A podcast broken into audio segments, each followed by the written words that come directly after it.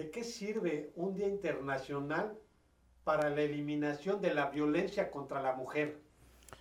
Es simple simulación.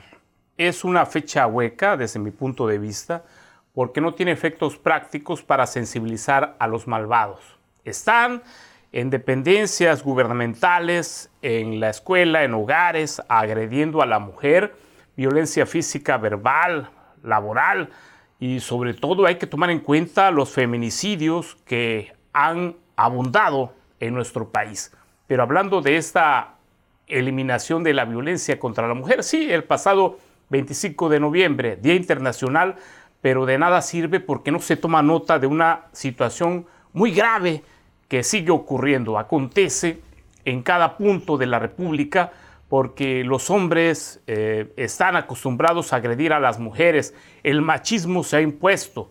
No es solamente una agresión de hombre hacia la mujer, sino también de mujeres contra las trabajadoras, las subordinadas que están en varias dependencias, pero es un tema grave que no se resuelve con una fecha, no tiene una solución mágica. Sí, el 25 de noviembre pasa y puedes cubrir todo el país con el color naranja, que todo el mundo vista de naranja hasta en la ropa interior, pero eso no basta.